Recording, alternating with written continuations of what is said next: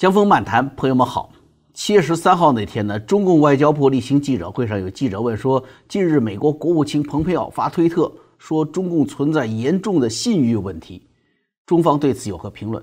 啊，我们知道蓬佩奥他是针对说中共能否执行中美贸易协议、强推国安法、破坏既有的中英联合声明承诺这些主要大事儿来问的。那华春莹呢，这揣着明白装糊涂，你看他没有愿望来回答这些问题的这个本质。那么他的标准答案呢？那大家都更清楚了，是吧？谎言与泼妇骂大街的形象大家都知道，所以我就不重复那些话。对他的这个谩骂呀，多一个字的引用，都是对朋友们宝贵时间的不敬。我想说的是什么呢？今天啊，是华春莹避开记者们关于中共是否遵守国际协议这个信誉的质问，一扭头，呃，试图证明中共是中国人民信任的伟大的执政党。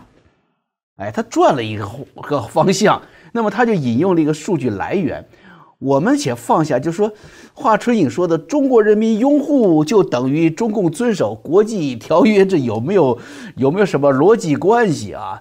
咱们就主要说说华春莹引用的这个数据资料，我们来看看中共的外交官们怎样把谎言变成真理，把批评变成赞美的。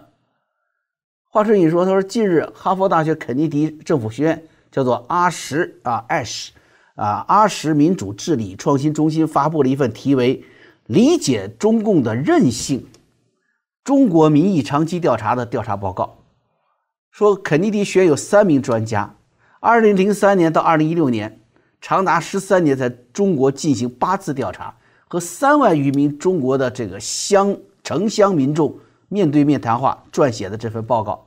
然后最后说，报告的结论是什么呢？中国共产党执政基础稳固，韧性来自于民众的广泛支持。根据这份调查报告说，中国民众对中国政府满意率是多少呢？哎，高达百分之九十三。哎，这个华春莹把这个百分比念完之后啊，马上进入这个就是酸涩阶段，开始酸美国。他说这么高的支持率。可能是美国那些政客们无比羡慕却又无法企及的。说这本身其实就是对蓬佩奥这些个别政客恶毒攻击中国共产党最有力的回答。你要乍一听，耶，有道理呀，因为什么？这个数据是美国人自己搞出来的嘛，应该可靠，对不对？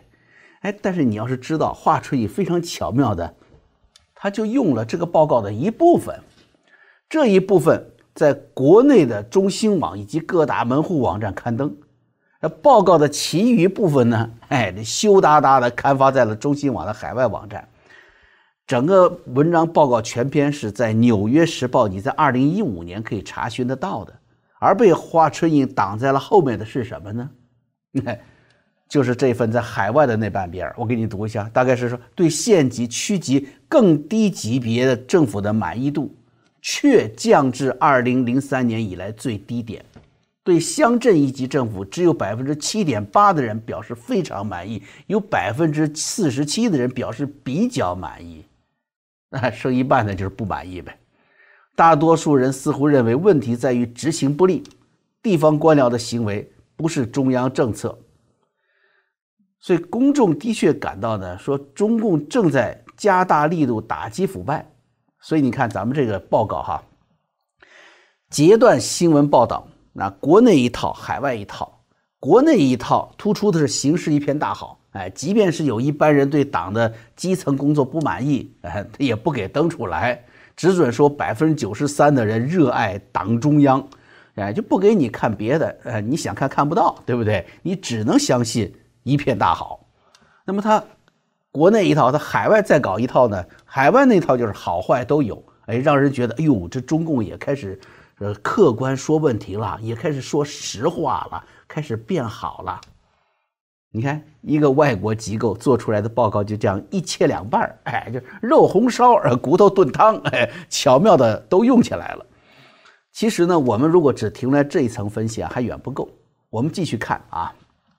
这报告什么机构做出来的？又是什么时间做的报告？这里面有什么样的意义？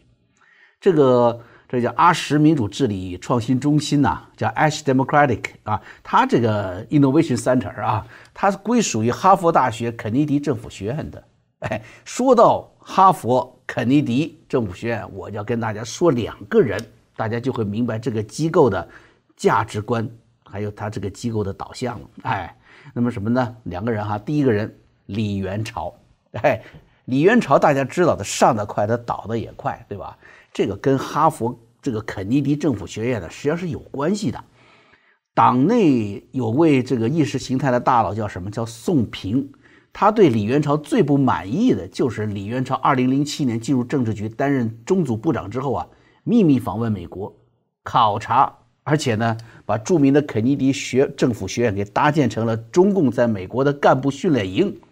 他干了这么一个事儿，当时中组部内部都说了，就内部这些官员啊，在一起聊天说，咱们中共四大干部学校啊，江西井冈山啊，陕西延安，上海浦东，还有就是。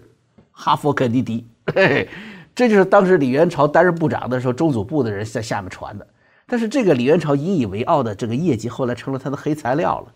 哎，说你这个学院吧，你看他原来是培养美国重要公职人员的地方，现在成了培养中共干部了。那好嘛，那你培养的这些中共干部，到时候跟美国发生冲突的时候，不都成了带路党了吗？哎，这是中共高层后来的一个逻辑。习近平在几次重要会议上转发宋平的讲话。说李元朝领导的中组部啊，主动迎合和平演变，要给他扣了一个大帽子。其实我们知道这个中共干部哈是什么特点？叫做叫做出污泥而全染。嘿，你想他跳到哈佛这个清水缸里，谁演变谁还不一定呢，是不是？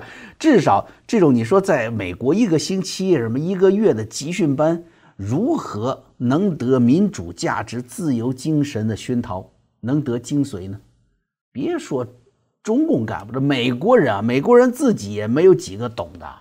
只不过呀，美国人打小就是在自由中生长的，所以自由民主成了他们身体的一部分。那你说中共到美国来这个集训班好吗？一个星期两一个月。对这些中共干部呢，就是等于憋了一个星期，憋了一个月。我跟你说，一回国拿起电话就是：“哎呀，亲爱的，我回来了，我给你带了 Tiffany 的这个这个钻石啊，别给那个黄脸婆知道了啊！”都都都这个，你知道吧？后来李元朝出事儿，你想哈，这个国家叫这个这个外国专家局培训司有个资料说，二零零九年，呃，全国党政干部。企事业单位人员出国需要特别审批的，你知道就属于你敏感、敏感、敏感岗位，要不就是高级干部，你才要特别批的，对不对？就高达一万人，啊，二零一零年也是有七万人出国，那审查也差不多一万人。你这么一算，就这两年出去高级干部有多少？李元朝这一倒霉啊，你想嘛，就有多少人要开始赶紧的去撇清关系呢？就跟那个。有个喜剧大家看过吧？那卓别林演的，就拳击比赛之前，那卓别林那么小个子，他怕嘛，是不是？他一看有个高大威猛的拳击手上台之前呢，抹了一种油啊，运气好啊。结果那个拳击手一上去后，卓别林看四下无人，赶紧的偷偷全身上下也抹了些啊。刚抹完没一会儿，那个高大威猛的拳击手横着就给抬下来了。卓别林这个叫后悔啊，赶紧的要把那个油啊再给擦掉。我跟你说，中共干部就这样。他是一个风气，呃，中组部考察干部说，看你有没有海外培训的经历，于是各地干部赶紧安排公费啊，让自己出国培训，啊，那习近平不高兴了，说你这个海外镀金的不如我们梁家河一身土啊，赶紧又撇清关系啊。你看这次香港国安署署长这个郑燕雄，对不对？他一个学中医出身的，也要到美国去进修怎么当官儿，哎。你估计到时候他别人就问了，说李元朝的哈佛你去了吗？哎呀呀，不不不不不，我去的是哥伦比亚啦，哥伦比亚啦，不是哈佛，你知道吧？这这这样子，赶快的撇清关系。所以你看，习近平的这个习家军现在是怎么？越贴身，教育水平越低。当年的哈佛贴金，谁知道贴上去的是祸是福呢？这就是跟大家说的第一个人李元朝，所以大家就明白了，哈佛肯尼迪政府学院它跟中共的关系非常密切。所以你想，这个阿什研究中心这样的美国研究会，这种基金会，这种非政府组织在中国那里是被当作外国势力严加看管的，是吧？当你这一一窝子都是特务，所以别说你十六年长期可以在中共那里进行基层研究了啊，如果没有关系，如果没有特许。啊，你压根上不了街，不用说什么动用国安人员了，朝阳大妈就给你在街上就给你拦下来了，干什么的？哪儿去？寸步难行。所以他必须有中共的关系。那么另一位人物是谁呢？叫做布隆伯格，他是阿什研究中心的主要金主，有个什么布隆伯格市长计划，就是为美国培养市一级的干部的。你想，在共和党的基辛格之后，谁？跟中共关系最铁啊，民主党的布隆伯格啊，关系最为紧密。他自己呢又是这个生意人，他又是一个报人，所以跟中共那边为海中共的海外意识形态与经济扩张，他都能够摇旗呐喊。因此，华春莹这个所引用的这个肯尼迪学院的这个阿什中心研究阿什研究中心的报告，你想有多少跟中共的勾兑和亲密啊？是不是？所以大家就可以明白了，这个这个中心和这份报告，实际上屁股是往哪边坐的？哎，即便是这样，我跟你说，这份报告，华春莹呐也用了他这个时间段，是到二零一六年的项目调查报告。二零一六年是什么时候？朋友们，是在奥巴马任内，在奥巴马任内的时候，中共都可以不让不给这位美国总统铺红地毯，竭尽羞辱。这个时候，你还能指望美国对中共有什么反制力量呢？那个时候是习近平在墨西哥大声地说：“外国人吃饱了没吃饱了饭没事干的时代呀，是不是？”从他的上上台，一直到二零一六年，然而就一年之后，川普上台了，哎，习近平日子不好过了。他当时是什么？大声宣称人类共同体，在二零一七年的时候还召开世界政党大会呢。准备实现他的真正的，他真正的先辈啊，毛泽东无法实现的共产国际的领袖梦想。美国政府也是近三十年以来第一次，川普大声的宣讲社会主义、共产主义的邪恶。那么华春莹为什么没有引用美国新的调查报告呢？说二零一六年以前的事情呢？因为那个时候啊，被反腐败迷惑双眼的中国人还对中共抱有幻想呢。但是，二零一八年一件大事发生了，修改宪法，啊，把那王冠给戴头上了。中国和世界都开始惊醒，一个独裁时代来到了。你觉得这个时候的中国人还有多少对高层的好感呢？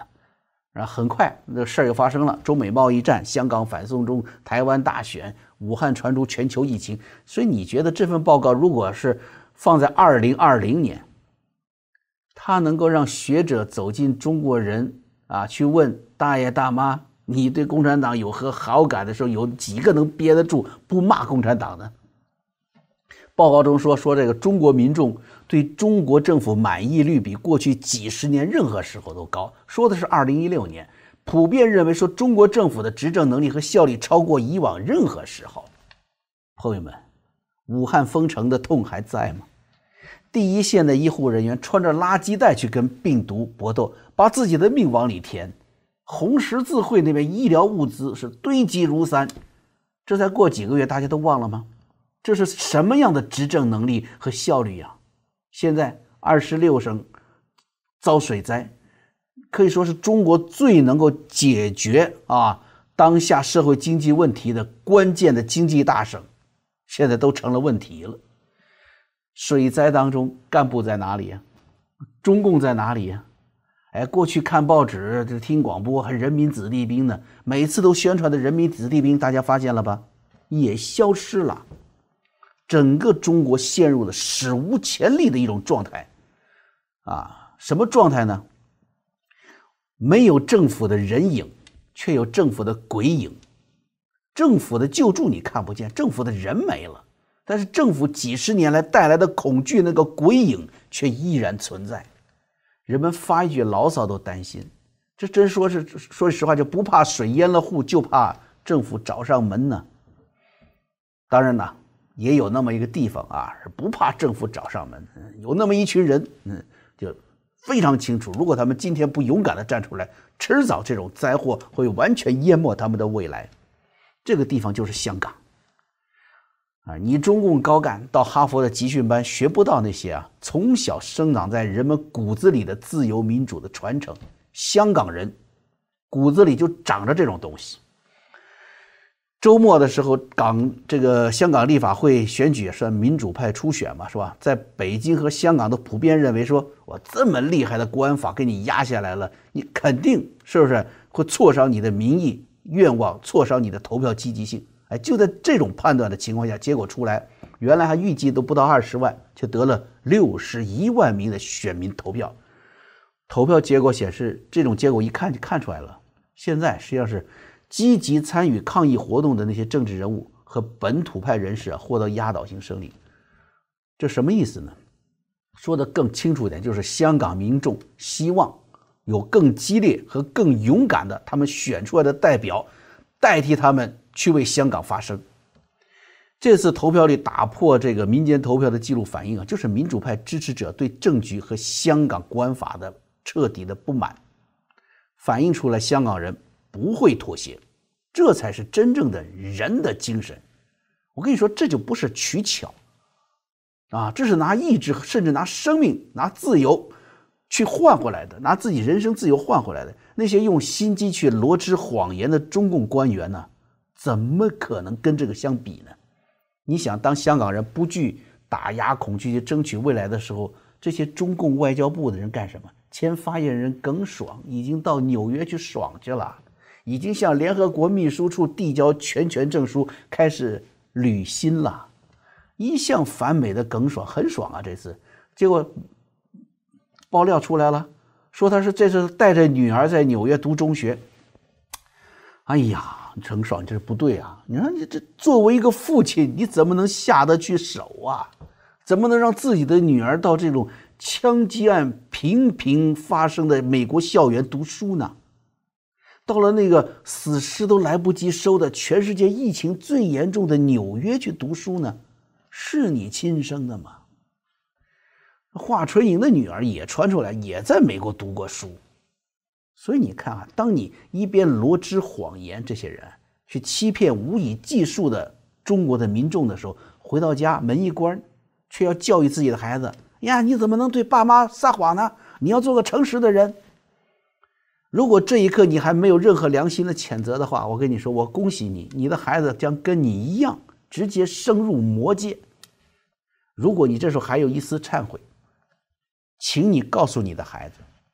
你所撒过的谎，你所造下的罪业，也许这个时候你还能留给孩子一次选择的机会，让孩子选择是成为一个能在正常社会正常生活的人，还是成为另一个你。啊，不过有意思的是啊，咱们分析完了谁出的报告，什么时间出的报告，有意思的是呢，这个报告中提到这个数字啊。这华春莹大声引用的百分之九十三的满意率，哎，那个他说让美国政治家们羡慕的不得了的满意率，能让独裁者满意吗？哎，请你换位思考，百分之九十三的满意率意味着还有百分之七的人不满意。那对于中共的领袖来说，那就是有一个亿的人要造反，这可太可怕了，哎。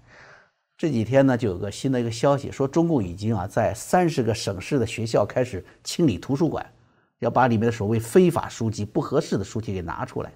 这是文革以来首次啊，这次清出来已经有数十万本书籍被移出图书馆并被焚烧。历史上，朋友们，无论国内国外，凡是烧书的时代，一定伴随着烧人的时刻的到来。嗯。李斯、希特勒、毛泽东哪个不是？你看他们这些人的特点都是什么？就是要烧掉那些让他们认为不合适的书。什么是不合适的？跟自己的思想不一致的，就是不合适的。那么好，没有了思想，没有了信仰，自然只能是听领袖的话，做领袖的梦。十四亿人，哎，竟然还有一个亿的人思不同想。寝不同梦，你让人民领袖能睡得安稳、睡得踏实吗？更可怕的是，就是什么？就是你这个百分之九十三满意率，反过来说的百分之七的反对者、造反者，习近平会纳闷啊，他难过呀，他会想，这一个亿的人是谁？他们会在哪里？江峰漫谈啊，今天节目咱们就做到这儿了。明天呢是星期三啊，希望之城会员网站那里啊，节目更新之外呢，新开的江峰。剧场这个频道呢，明天呢，咱也正式开播了啊！感谢朋友们的捧场，好多朋友那天打了招呼，已经去订阅，而且已经这个开通小铃铛了啊！这个节目一上来呢，这样你就会收到通知。另外，今天我做完这个节目之后啊，就是到后期吧，川普在华盛顿那边呢，正好已经正式签署了香港问责法，也叫香港自治法。但是具体的制裁措施细节没有出来，还有名单呢都没有出来啊！他等于说是开玩笑，说是川普这次是你轰炸机，他把舱门打开了，这个炸弹呢是一个个会陆续掉出来的啊！这些都是财政部和国务院的事情。上个星期我们谈到了，这个周末之前这些重磅炸弹都会抛出来的。你看现在啊，什么形势啊？全世界都在抛弃邪恶，在打击中共。这已经是一个明确而坚定不移的趋势了。泥沙俱下之间，朋友们千万要记得远离中共，保平安呐！江湖漫谈啊，我们下回再见。